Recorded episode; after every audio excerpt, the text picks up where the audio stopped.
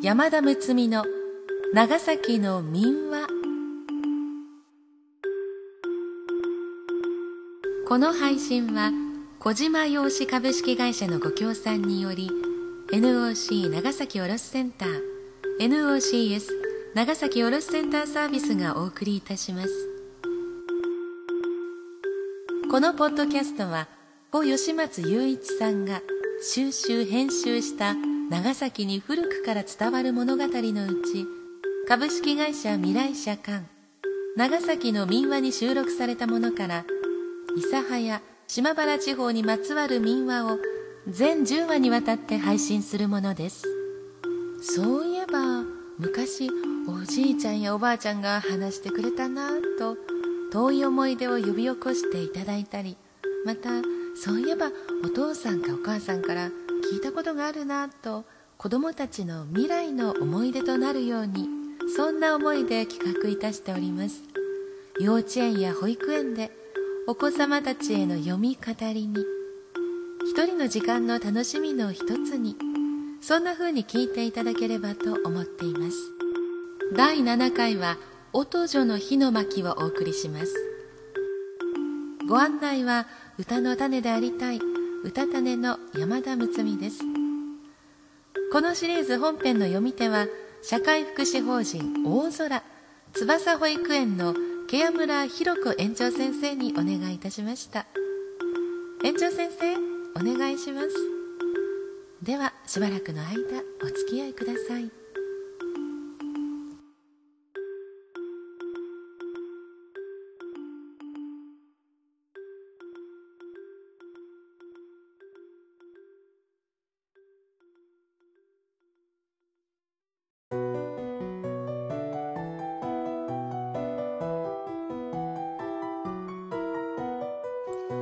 音女の日。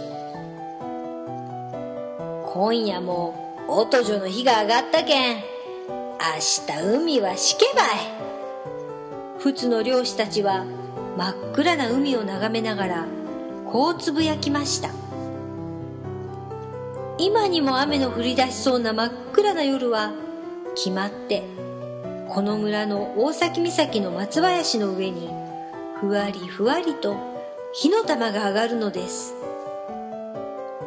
その火の玉は天の方に上がると次第に大きくなって三つ四つにバラバラに分かれ海の上を飛び回りまた一つに固まって暗い波の中に吸い込まれるのです。壊れた火の玉が雲仙岳の方に飛び散っていく時もありました。色は炎のように真っ赤だったりまた虹のように美しく見えることもありました。暖かな温泉の湧き出る雲仙岳の山裾の仏村の外れ街道に沿うて一軒の笑い家がありました。ここには音という一人のおばあさんが住んでいました。音ばあさんは毎日お天気の良い日は朝から4キロ余りの道を歩行担いで岬の方に魚や貝を取りに出かけました。夕方近くなるとたくさん取ったアジやハマグリサザエなどを大きなカゴに担いでニコニコ笑顔で帰ってきました。これを町の方に売りに出かけるのです。また家の前にざるに入れて出しておいて売ることもありました。ある焼けつくように暑い日のことでした。この頃はどうしたものかさっぱり魚は姿を見せません。また砂浜をいくら掘ってもハマグリやサザエのかけらもありません。前の海は潮の流れの速い大崎海岸です。大きな岩に腰を下ろしてため息をつきながら海を眺めていたおとばあさんが「今日はもう帰らんば」と腰を上げようとすると足元の岩の間から一本のタコの足がにょろっと出てきました。それは1メートルもありそうな大きなタコの足です。いきなり両手でその足を掴んでうんと引っ張るとぷつりと根元から切れてしまいました。おとばあさんがそれをカゴに入れて担ぎながら海岸の街道を帰ってくると会う人ごと皆びっくりしました。太かタコの足のおばあさん。うん。太かとも。おばあさんは鼻高々と帰ってきました翌日も海も浜にもさっぱり獲物はありません。さて帰ろうかと昨日の岩に腰を下ろしているとまた大きなタコの足がにょっこり現れました。またばあさんは力任せにその足をもぎ取ってカゴに入れて担いでいきました。このようなことが4日5日と続いたのです。殺生なおとばあさんばい。あの年であぎゃんことせずお寺参りどんすればよかろうで。こうつぶやいて家の前を通る人も出てきました。いよいよ8日目の日になりました。足がもう一本残っとるはず。今日はどうあってもタコの胴体も持って帰らんば。ばあさんは心の中でこう思いました。そうしていつもの岩の上に腰を下ろしていると今日は足が浸かるぐらいに潮が満ちてきてやがてタコの頭と胴体がにょっこり現れました。足は無残にももぎ取られたった一本残った足で岩にしがみついています。目が光って思わずゾッとするほどでした。やがてタコはその目から涙をボロボロこぼして何を隠しましょう。私はこの岬の主です。あなたに仲間の者が毎日毎日取られるのでその身代わりに自分の足を一本ずつあなたにあげていました。もう後に残っているのはこの一本きりです。今度来る時には雨の降る前の晩にこっそり来てみてください。こう言うと波の中に潜ってしまいました。おとばあさんはその日は機嫌悪そうに矛を担いで家に帰ってきました。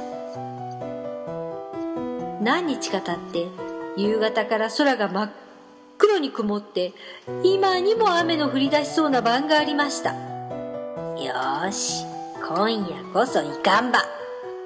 こう言っておとばあさんはいつもの矛を担いでいそいそと岬の方に出かけました。そしていつもの岩に腰掛けるとやがて岩の間からタコの頭が現れて目がギラギラ光っています。欲張りのおとばあさんはその目玉めがけて力いっぱい矛を突き刺しました。するとタコはぬらりと体をかわしたかと思うと波の上に大きな足が現れ首に絡みつくとそのままおばあさんの体をググッと波の中に巻き込んでしまいました。にわかに大粒の雨が降り出してその夜は一晩中海が荒れ狂っていました。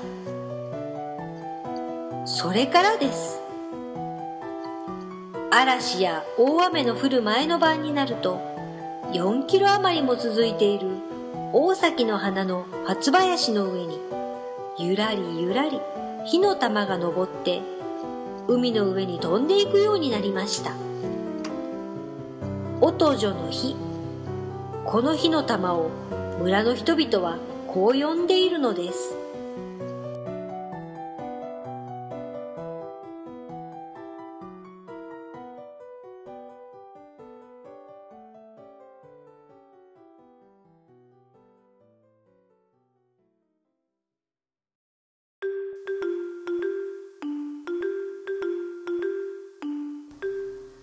今回の配信は「小島洋紙株式会社さんのご協賛でお送りしました。創業364年。創業時から紙にこだわり誠心誠意を尽くすご対応に多くのお客様から絶大なる信頼が寄せられています。伝統ある良いものは良いままにそして新しいことや環境問題についても積極的に取り組んでいらっしゃいます。同社ではコピー用紙から書籍用紙までさまざまな印刷情報用紙を中心とした紙を取り扱っていらっしゃいます。詳しくは同社ホームページ http コロンスラッシュスラッシュ www.kojima-paper.com スラッシュをご参照ください。このポッドキャストは長崎の古い物語を通じて長崎への思いを新たにしていただく趣旨で今回を含み全10回にわたって NOC 長崎卸センター NOCS 長崎卸センターサービスが配信いたします。なおこのポッドキャストについてのご意見ご感想は NOCS 長崎卸センターサービスまで電子メールなどでお願いいたします。次回は不思議な太鼓が登場します。叩くと鼻が高くなったり低くなったりする太鼓です。この太鼓を拾った源五郎という男のお話です。どうぞお楽しみに。なお朗読本文には現在から見れば差別的または差別的と見られかねない表現を含むこともありますが著作者には差別を助長しようという意図がないのは明らかであり出版された当時の状況また古くからの伝承民話であることまた著作者が個人であることを考え必要により原意を損なわない範囲で一部省略しできる限り原作のままを原則として朗読しております。ご理解ご了承いただきますようお願い申し上げます。うーん。は人間の欲のお話ですよね。欲ってこう決しても決してもまあなくならないものというか度が過ぎるととんでもないことになるよというこうたることを知りなさいというお話なんでしょうかね。おばあさん元気ですよね。欲が深いと力も出てくるんでしょうか。まあでも命も取られてしまうという大変深いい意味のあるお話でした。気をつけます。ではまた次回までさようなら。うたた寝の山田睦美でした。